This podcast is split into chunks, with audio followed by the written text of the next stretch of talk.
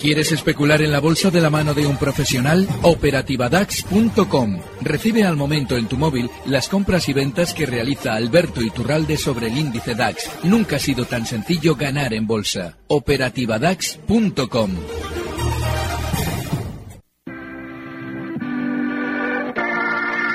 91 533 1851.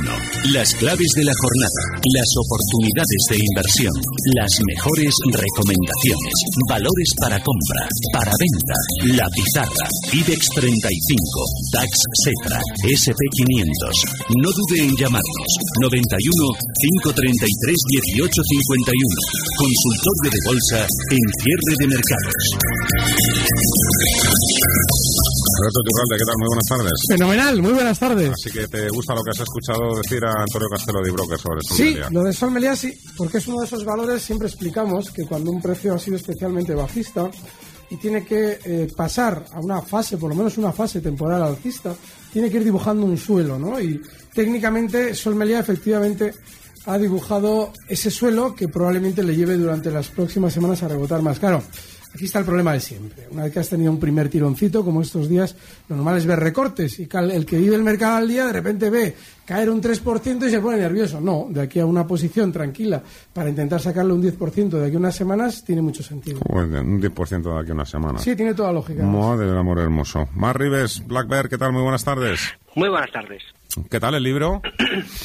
Pues muy bien, la verdad, muy contento. La verdad es que Mm. estos días se agradecen, tenía muchas ganas y, y bien, lo pasamos muy bien con un quórum eh, pues de mucha calidad, con mucha gente interesante y bueno, la verdad es que pasamos un rato muy agradable. Ujú. Estuvo por allí Alberto, ¿no? Entiendo. Sí, ahí estaba, ahí estaba. Que creo que se encontró además con unos cuantos seguidores. Lo, no, joder, tenemos un montón de gente majísima que nos escucha todos los martes, a Marc y a- también los lunes a Miguel y a mí. Joder, estábamos súper felices ahí todos. Y después del libro, todos a casa y a dormir, ¿no? Todos, todos, me- todos menos yo. Todos menos yo, efectivamente.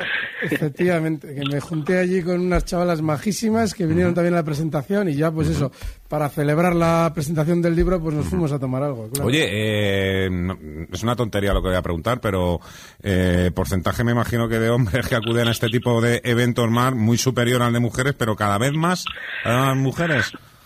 Sí, sí, sí, que te voy a decir yo, ¿no? Comparto este proyecto y esta vida con Gisela, que es mi socia, y, y cada vez sí que es cierto que hay más talento. Pero me ha dicho un pajarito que. Gisela no estuvo.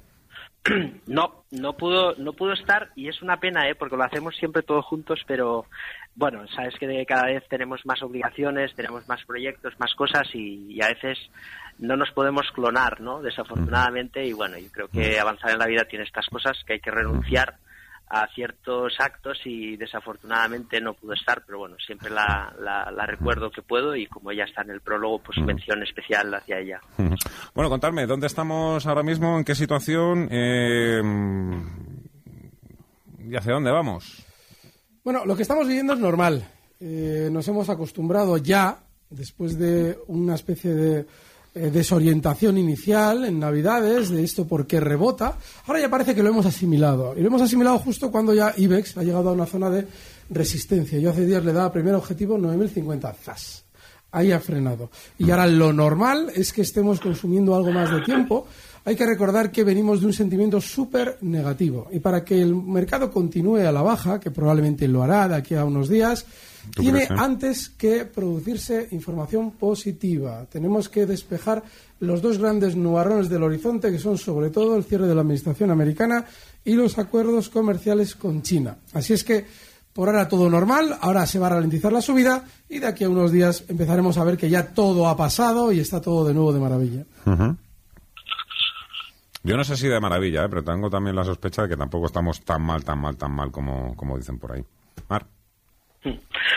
No, yo creo que no, pero hay circunstancias en el mercado que son peligrosas, ¿eh? porque fíjate que si estuviésemos hablando de sectores tradicionales, sector del oil and gas, incluso de Europa, estaríamos hablando, hablando probablemente de una sensación de, de empezar a pensar en qué comprar, ¿no? Eh, Antes hablaba Antonio de Meliá, que también coincido plenamente en, en eso, y hay muchos valores, pero en Wall Street ese saneamiento de las de las FAN, ¿no? De las de las empresas que capitalizan un trillón de dólares y todo eso, todavía ese esa bolsa está ahí. Y hasta que eso no se, no se sanee, no va a pasar el peligro. Y el saneamiento es que cuando todas estas personas que están son eh, fanáticas ¿no? de este mercado porque están ganando sin esfuerzo, eh, tienen, es así de triste, pero el mercado funciona así, tienen que sufrir dolor, ¿no? tienen que odiar esa inversión, porque eso significa que la burbuja se ha completado y que el sector, que estos sectores que están muy calentados, necesitan un saneamiento severo. Y ese es el peligro. Todo lo demás, en principio, es cierto que es un mercado tan divergente que hay muchas oportunidades, pero a la vez también hay muchísimos riesgos. Os dejo que os empiecen a preguntar. Primero, un WhatsApp, venga. Hola, buenas tardes. Soy Ramón de Parla. Quería preguntar a Don Iturralde por Zardoya Otis. Eh, estoy dentro y quería saber la resistencia más inmediata. Muchas gracias. Un saludo a todo el equipo. Gracias, Ramón, y un saludo también a todos los parleños, como mis suegros. qué difícil es Zardoya. Pero qué difícil. Tiene unos giros dificilísimos de prever. Lo ha realizado durante estas últimas semanas. Ha realizado una especie de giro al alza que seguramente le va a llevar más eh, al alza todavía desde los 6,74 donde está hasta niveles de 7,30 pero hay que recordar el historial de Zardoya. Súper volátil, muy rápido, tanto en subidas como en caídas.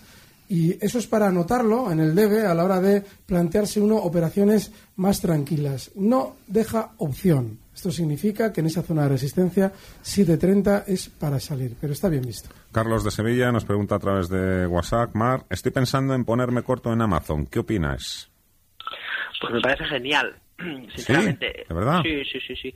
A ver, aquí estamos en, en una situación eh, nosotros, por ejemplo, hemos planteado la, la, operativa en esa heterogeneidad, ¿no? Decimos, oye, ¿qué vamos a hacer, no? Eh, compramos, vendemos, porque y al final hemos decidido hacer lo que vemos, ¿no? Es decir, eh, comprar eh, activos baratos eh, que están entrando en momento alcista y vender activos caros que están en momento bajista, ¿no? Y entonces la estrategia pasa a ser long short.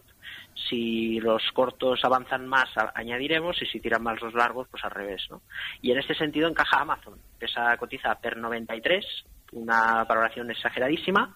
Tenemos un rebote, siempre hay que ir al contraataque. Puede ser que veamos eh, esa, ese saneamiento, esa fuerza de caída, ¿no? que nos dé mucho margen, pero como mínimo en estos niveles una recaída debería haber. Hoy empieza la semana con ese primer síntoma negativo de agotamiento, quizás falta un poco más, pero en estos niveles yo creo que el stop está cerquita, en la zona del 1800 podemos meter un stop, para perfiles más arriesgados incluso podíamos esperar la zona de máximos, pero si gira el precio y vuelve a testear la zona de mínimos, que yo creo que eso uh -huh. mínimo hará, ahí tendríamos que poner el stop break-even y veremos qué pasa, si el mercado se sanea de verdad o consume tiempo, pero en estos niveles sí que me atrevería uh -huh. a vender en corto Amazon. Podríamos eh, echarle o pasar revistas, si te parece también, Alberto, al resto de las FANGs, que en breve van a empezar a presentar además resultados, Facebook, Apple, Netflix, Google...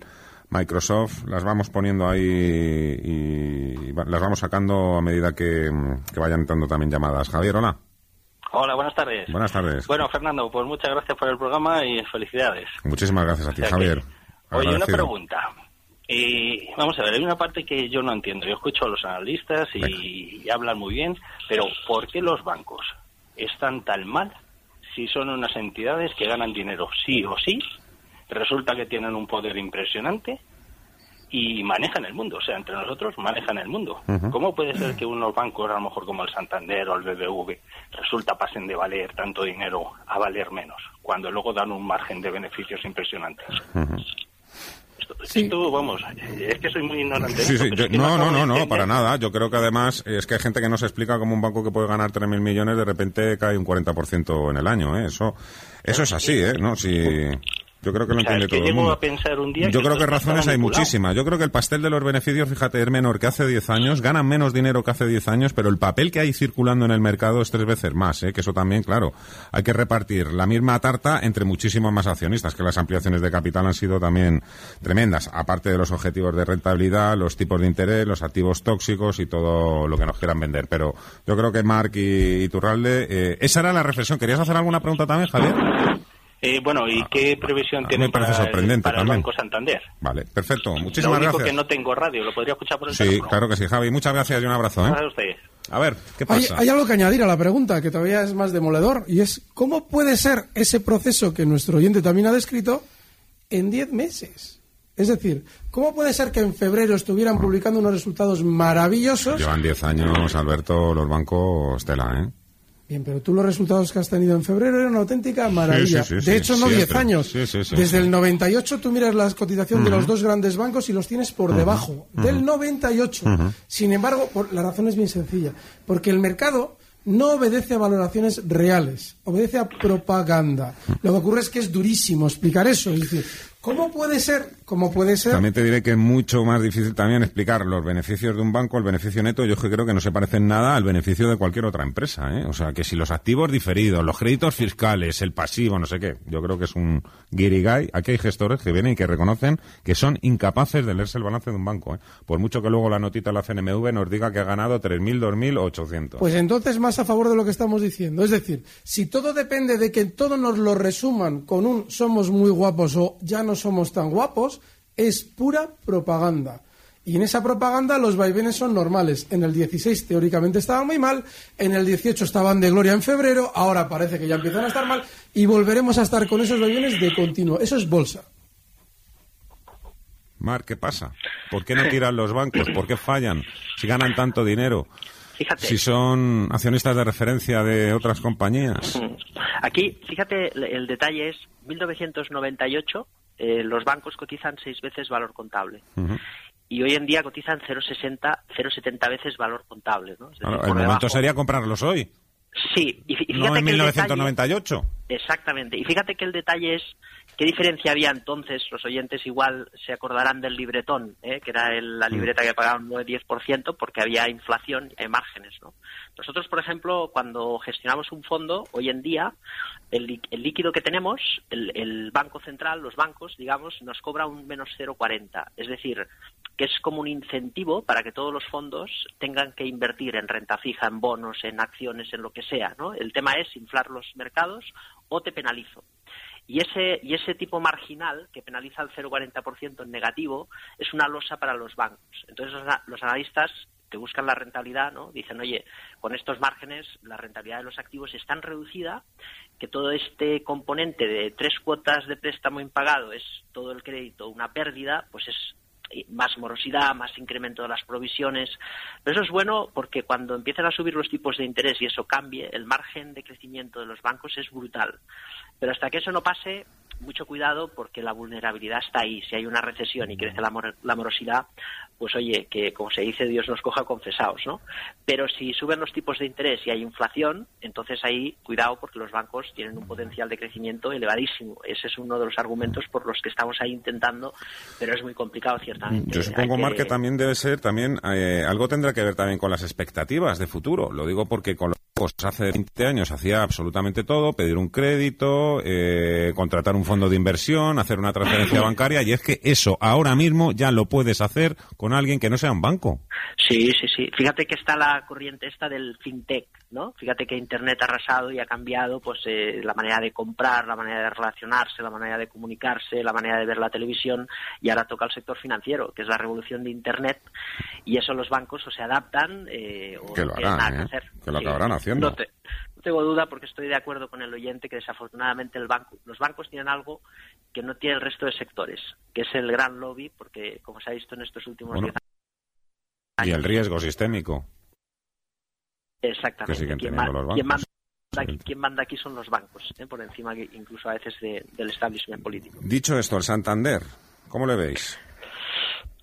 Pues ahí está girando. No sé cómo lo verá Alberto, pero dentro de la parte de largo plazo quizás sí que tiene sentido empezar a posicionarse muy largo plazo. Estás sacando la cabecita, rompiendo un poco niveles, marcando máximos. El sectorial está ahí, parece frenando la caída, excepto el Sabadell. Pensando en largo plazo y viendo todo esto que estábamos comentando, quizás sí tiene sentido empezar a posicionarse por ahí.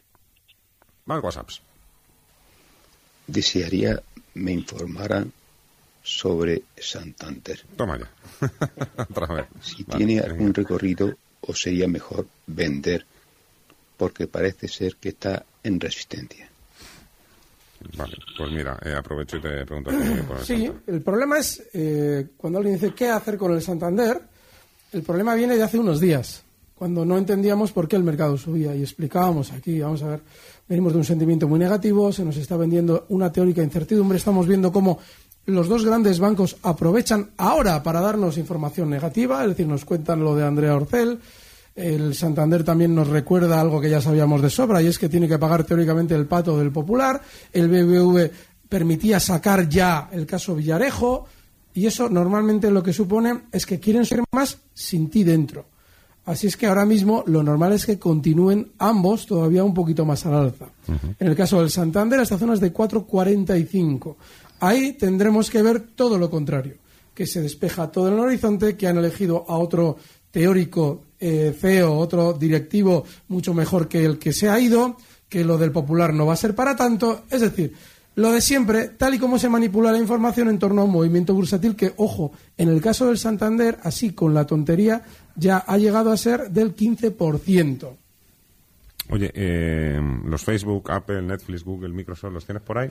Todas. Todos, pues venga. Eh, bueno, Arrancamos con... con Apple, la del Profit Warning famoso. Esta es la que está más, más debilucha, ¿eh? De todos. Sí, pues mira, Apple, que era la que estaba más debilucha y había caído ya un 40%, un 60%, te voy a- además cuantificado porque lo he comentado estos días, había llegado a caer hasta un 40% y justo en el último momento saca un profit warning. Esa es, esa es viejísima, esa jugada. Porque lo que intentan es sacar ya a todo el mundo antes de un rebote importante, como efectivamente así lo ha hecho. Razón por la que en su día lo traíamos como eh, la pizarra y nos ha ido de maravilla. Ha rebotado un 11% desde entonces. Y ahora lo normal es que suceda un poquito lo que Mac venía antes comentando en torno a Amazon. Solamente que lo lógico es que veamos más rebote antes. Ahora hay un sentimiento negativo en el mercado americano que pensaba que no podía caer. Los americanos se han quedado un poquito alucinados con lo que ha sucedido. Y ahora tienen que de algún modo quitarles el miedo del cuerpo. Y eso sucede con todas. Con Microsoft, otro tanto de lo mismo. Si miras Facebook, Facebook igual. Facebook ha tenido un rebote brutal. Ha, rebotado desde 122 hasta 148 en esta subida y todavía apunta a hacerlo más hasta niveles de 155. Así es que todavía seguramente tendrá algo más de rebote todo este tipo de valores de Nasdaq que ha tenido gran castigo, pero para dentro de unas semanas recortar también. Venga, voy a ir también con algunos WhatsApps escritos. A ver, a ver, a ver, a ver. Esta es para ti. Gonzalo Carnicero, tendría una pregunta. ¿Podría analizarse una posible estrategia en Henkel en el DAX? Esta, ¿Qué pasa? Que te la preguntan también a ti y tú. Pues venga. A ver, Henkel. Bueno, un valor súper bajista y además con muchísima velocidad a la baja. Claro, durante estas próximas semanas tendrá algo de rebote. Está recortando estas últimas horas, pero horas, ¿eh? desde el nivel 96 hasta 86 euros. Continuará algo más hasta el nivel 83 y ahí seguramente tenderá a frenar. No tiene sentido estar en valores tan bajistas en contra de su mercado principal. Claro que el DAX ha recortado, pero no a esa velocidad, no hay que estar. Hago una pausa y enseguida estamos de vuelta con Mar Rivers y con Alberto Iturralde.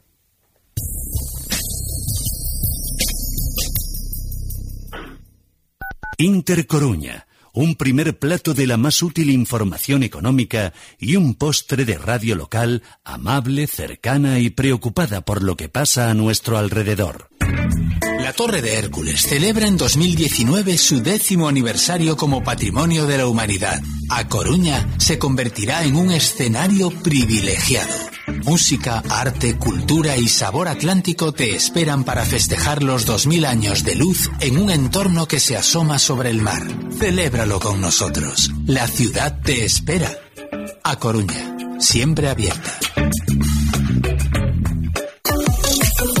Intercoruña Radio. Recuerda nuestro WhatsApp 618 9906 98. Estamos a tu disposición. Información, sugerencias, participación. Gracias por tu colaboración. 618 9906 98. Hola, este es el casting de Codere Talent. ¿Cuál es tu idea? Que nuestros jugadores puedan cobrar en efectivo y al momento en nuestros locales o por Halcash. Gracias por este momento. Y ahora creo que hablo en nombre de todos cuando digo te esperamos en la siguiente fase. En Codere pagamos en efectivo y al instante. Codere, acepta el reto. Mayores de 18, juega con responsabilidad. El centro de la ciudad es destino de miles de ciudadanos cada día. Gestiones, papeleo, visitas, compras o simplemente quedar con amigos son motivos suficientes para acudir a la zona. Convierte el quebradero de cabeza de aparcar en algo tan sencillo como dirigirte al Parking Palexco. La comodidad no solo de aparcar, sino de disfrutar de una instalación modélica. Parking Palexco. No des más vueltas. No te pierdas nuestros programas. En www.intercoruna.es nos puedes sintonizar en directo y escuchar lo más interesante de nuestra programación cuando te apetezca. www.intercoruna.es. Bienvenido.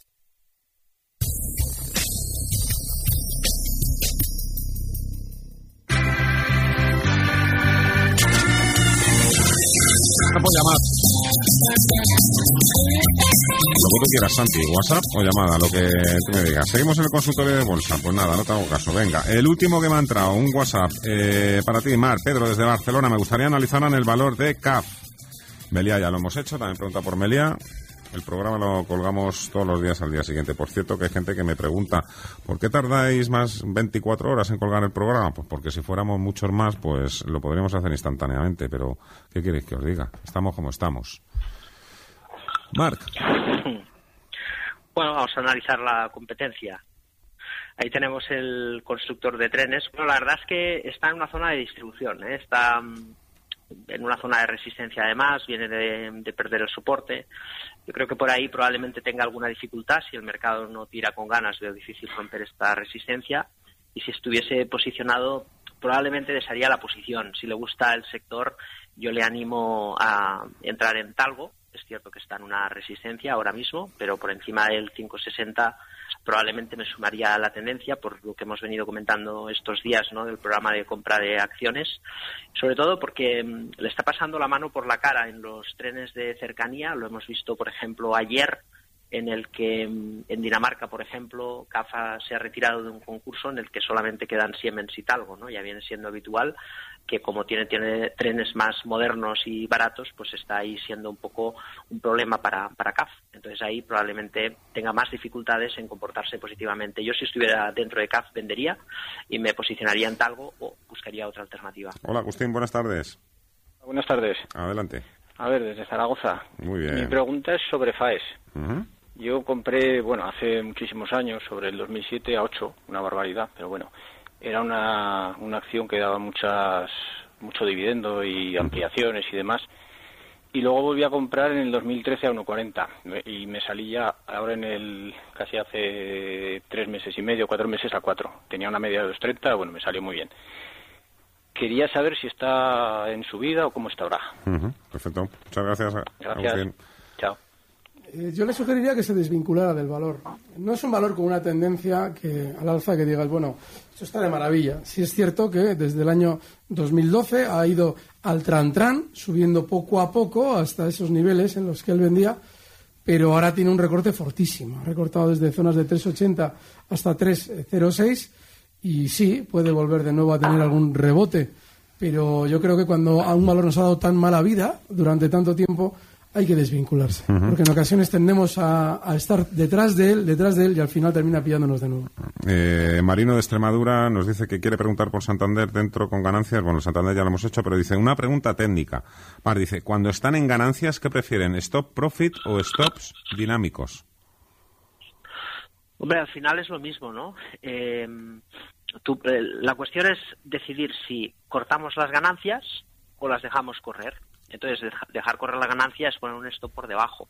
El stop dinámico a veces es darle unos puntos por debajo, ¿no? Yo creo que lo mejor es el stop profit en el, en el sentido de que en un nivel lógico hay que ir eh, consolidando los beneficios. Por ejemplo, debajo de de cada mínimo, utilizar un indicador no poner un 1% por debajo del máximo o unos céntimos, ¿no? sino en un sentido técnico lógico, donde hay un soporte de resistencia para poder dar espacio al precio para que la tendencia siga. ¿eh? Ahí yo creo que la clave es ser generoso con el precio y dejar ¿eh? que las tendencias continúen, porque al final es ahí donde está el beneficio. Pedro pregunta, eh, ¿qué os parece Euskaltel y Turralde? A precios actuales, si entraríais en Euskaltel. También pregunta por el Santander, que también ya lo hemos hecho. Mal porque mm, estamos hablando de un valor que se ha calentado a golpe de rumor de OPA.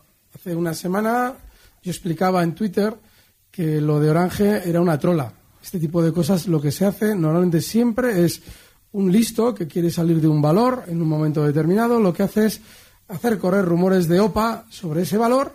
Lógicamente siempre se cita a una gran compañía, lo hemos vivido durante estas últimas semanas también con Mediaset y cada dos por tres se vive en el mercado.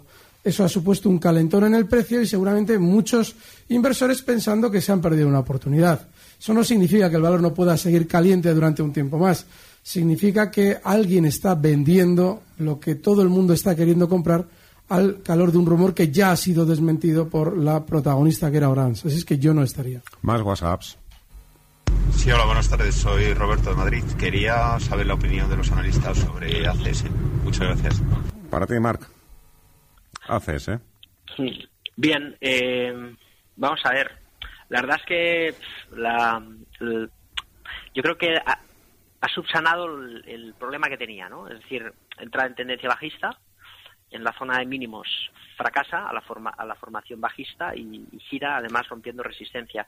Ahora el- el- la compañía está en una zona de distribución lateral, ¿no? Pero sí que es cierto que recupera terreno y lo lógico es que vaya a buscar la parte de arriba. Puede subir al 37.65. En ese nivel aproximado yo desharía la posición si estuviera largo. Entrar ahora eh, creo que nos ofrece demasiado poco para el riesgo que asumimos, ¿eh? porque el stop razonable medio plazo puede estar en 31, si queremos acotar un poco más, yo creo que tenemos poco rango de movimiento porque es difícil que supere este nivel a la primera de cambio, con lo cual si está dentro mantener en 37.50 aproximadamente aquí liquidar y, mm, y si está fuera pues buscaríamos en otros valores que tengan al menos más rango de movimiento. Os pido simplemente a los que nos escribís WhatsApps que os identifiquéis de alguna manera. ¿eh? Si no queréis usar vuestro nombre, pues utilizar un alias, pero necesito dirigirme siempre, siempre a alguien, como a Vicente. Hola, Vicente, buenas tardes. Sí, hola, buenas tardes. Desde Oviedo, muy buenas tardes a todos. Sí, lloviendo, pero bueno, estamos Bueno, bien aquí. Nada, mi pregunta era eh, Potense. Eh, bueno, yo eh, tengo aquí una resistencia de 6.55, que en el caso de superarla podría eh, acudir hasta los 7 o los 7.45. Quería conocer la opinión de los analistas, en concreto de don Alberto Iturralde, que, que no le gustaba mucho. Perfecto. Muchas gracias. Muchísimas y un saludo gracias. a los dos analistas. Gracias. Aprovecho también que Rafael en WhatsApp nos pregunta por, por ENCE si es buen momento de entrada esta misma semana, ya que viendo si el, gra- el gráfico dice que Rafael parece interesante. El problema del, del último movimiento de ENCE es que ha sido tremendamente lineal, ha sido muy rápido, desde 5.80 hasta 6.57. Lo que te hace ver con ese gráfico delante es que normalmente va a tener algo más de subida, pero claro, antes de ese algo más de subida no te tiene que extrañar ver un recorte, un tipo de parada en el camino. Y esa, esa parada, pues fíjate, estos días eh, la zona 643 es de resistencia, aunque inicialmente la ha superado, no nos debe extrañar que se quiera acumular aquí. Y el problema que tendría es que lo que le queda más de subida en inicio tiene que ser estas zonas de 6,80 o 7 euros. Con lo cual, hombre, yo creo que no tiene ya mucho recorrido. Es dificilísimo porque pillar esa subida era muy complicado. Yo, desde luego, no estaría. Jesús de Madrid nos escribe, hola, buenas tardes, Iturralde sigue insistiendo en teorías conspirativas en la bolsa cuando realmente está demostrado que es muy difícil manipularlas. Por supuesto, tampoco ha visto esta subida. No obstante, es verdad que es un gran especialista en el DAX y pregunta, ¿espera que evolucione? Sí, sobre todo que evolucionen los oídos de quien dice esto, porque el día 2 de enero, con vuestra compañera Gemma González, expliqué por qué el mercado en general tenía que subir como un cohete. 2 de enero. Y dice, está demostrado que las teorías conspirativas, yo mire, yo no soy conspiranoico, a mí lo que me interesa es el dinero, no me creo, seguro ¿eh? que hay gente, masones y toda esta gente que se pone falditas para hacer el indio en una reunión privada, pero eso me parece personalmente el género idiota. Lo que me parece importante es el dinero, y donde se puede robar el dinero de la gente siempre hay un listo intentando hacerlo. Para mí eso no es conspiración, es el ser humano puro y duro. María Jesús de Madrid eh, pregunta a Marc, eh, me gustaría que me analizaran las acciones de Telefónica para cortos.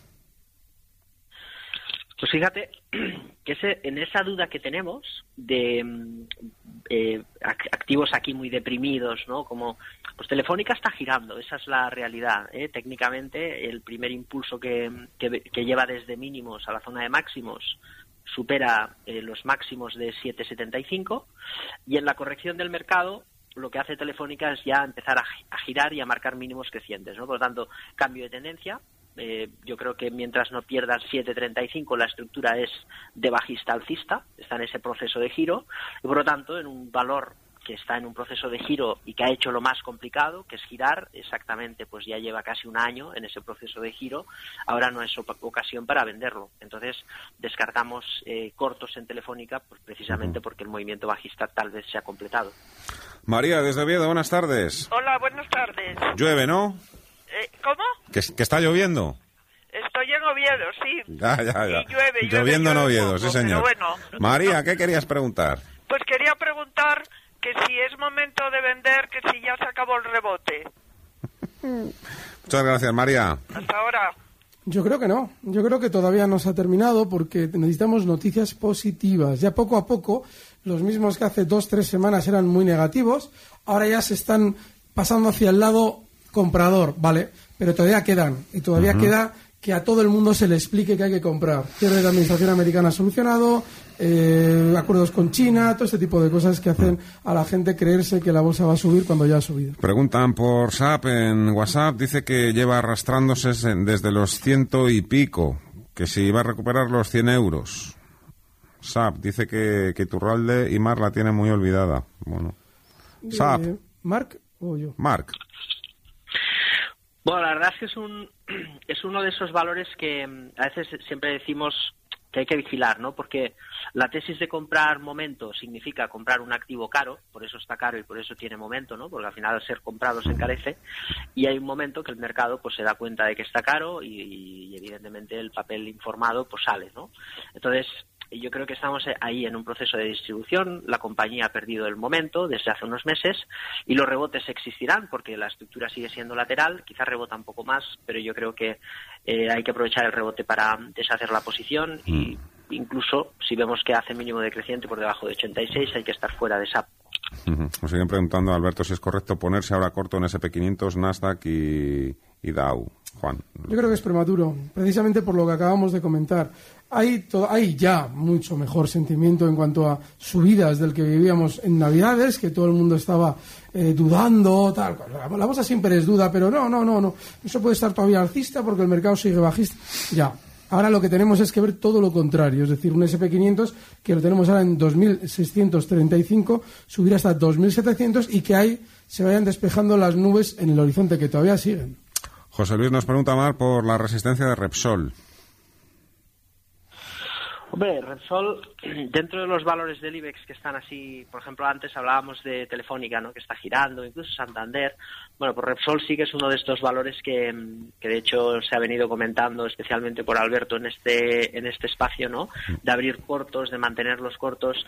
Y es normal, porque el valor pues está presentando una estructura bajista, además en su arranque, ¿no? Por lo tanto, es un valor que los rebotes hay que aprovecharlos para vender y cuanto menos para aguantar, porque la estructura ahora mismo es bajista, pero con mucho recorrido por delante si se confirma esa debilidad en el mercado. Ujú.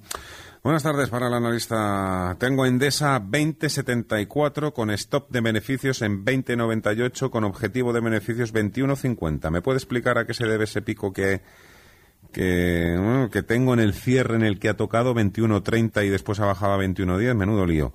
Lo primero de todo, eh, Alberto, a ver, esto para aclararlo también para la gente. Una persona dice que tiene compradas a 20 con un stop de beneficios a 20,9 y con objetivo 21,5. Eh, si el objetivo es 21,5, hay que colocarse el stop de beneficios un poquito más abajo. Es que el stop de beneficios siempre está por debajo de donde tú es, de donde está el precio ahora, porque tú ya le estás ganando un X. Ajá. Entonces tú tienes, ahí tiene dos puntos de venta. Si baja de, de 20,98, él liquida, lo cual me parece súper razonable, y si llega a 21,50 también liquida, porque Vale. es una zona de resistencia Ajá. fenomenal. O sea, Además, son dos es- stops de Es beneficios una estrategia realmente. que hemos Vale. traído aquí. O sea, que Sí, ¿no? bien. O sea que... ¿Ya? ¿Ventilado? Sí. Vale. Tírame la pizarra, Santi. La pizarra. Marc, empezamos contigo. Pues fíjate que vamos a comentar eh, Sol Meliá, ¿eh? pero como lo ha explicado también Antonio, ¿eh? Eh, quizás ahí podemos incorporar Mota Engel de Portugal o incluso Sonae. La verdad es que Portugal ha sido estrella durante buena parte del año pasado, sobre todo en el comienzo, y esas dudas en Europa ha tumbado la cotización en muchos valores un 40 o 50%. Yo creo que Sonae va como una moto ahora mismo, con mucha potencia, es una excelente compañía y yo creo que está en momento puede corregir. La corrección es para entrar, pero incluso me arriesgaría para estar dentro de este valor con un tamaño de posición, eso sí, reducido. A ver si me puedes decir también algo, Mar, que te preguntan a ti directamente sobre Mota en Gil. Eh, para ti, tu, tu pizarra primero, porfa. Iberdrola, eh, yo sigo, estos días he venido comentando, que a la hora de confiar en el mercado español, pues todavía las eléctricas están bien. Hay que tener mucho cuidado, aunque ya hemos traído también la estrategia de Endesa días atrás, mucho cuidado con si ahora empiezan con esa especie de costumbre de propaganda para colocar títulos en el mercado, nos quedamos cuando se giran. Es decir, si en el caso de Iberdrola vemos que ya empieza a cotizar en zonas de 6,95, hay que aplicar un stop. Pero mientras tanto es una, es una posición tranquila con el objetivo alcista en 7,20. Cotiza en 7,05. Son Meli Iberdrola en nuestra pizarra. Tengo tiempo todavía para un par de preguntas. Para ti, Turralde, nos pregunta José cómo ve Inditex entre largo en 23-27. ¿Cree que seguirá subiendo algo más? Pues sí, algo más de rebote sí, pero es dificilísima porque estás entrando en un valor que ya no está funcionando tan alcista como antaño. ¿Y qué vas a tener? Un, estás, tienes una posición para llegar hasta zonas de 24 30, que es la siguiente resistencia. Es dificilísima esa posición. ¿Y Mota Ángel, Marc? Bueno, pues yo creo que está ahí con, lo que decíamos de Sonae, una empresa excelente en Portugal, la caída ha sido estratosférica, el valor está girando, quizás un poco precipitado ahora, pero por encima del 1,79, 1,80 sí entraría, de hecho sí entraremos, ¿eh? es una de las apuestas que haremos, así que es una excelente compañía y creo que sí que es la recomendación es para entrar. Mar Rives, ¿cuándo vuelves a Madrid a presentar la segunda edición del libro? pues esperemos que Todavía lo tienes que escribir, ¿no? Eh, estamos escribiendo el segundo. Me lo imaginaba. Ahí, ahí, final de año seguro que estará. Bueno, yo de verdad que no sé de, de dónde sacáis el tiempo, pero sí, ya me lo podéis explicar, secreto, ¿eh? Mar, un placer. Muchas gracias. Cuídate mucho. Igualmente. Alberto, ¿alguna presentación esta tarde? Nada. O ya la, ninguna. O ya la camita Hasta que pronto. Marc no vuelva a escribir un libro, nada. A las nueve y media la camita. Cenado. A las nueve y media no. Cenado con el pijama. No, no, tengo el horario cambiado. Cuídate mucho, amigo. Venga.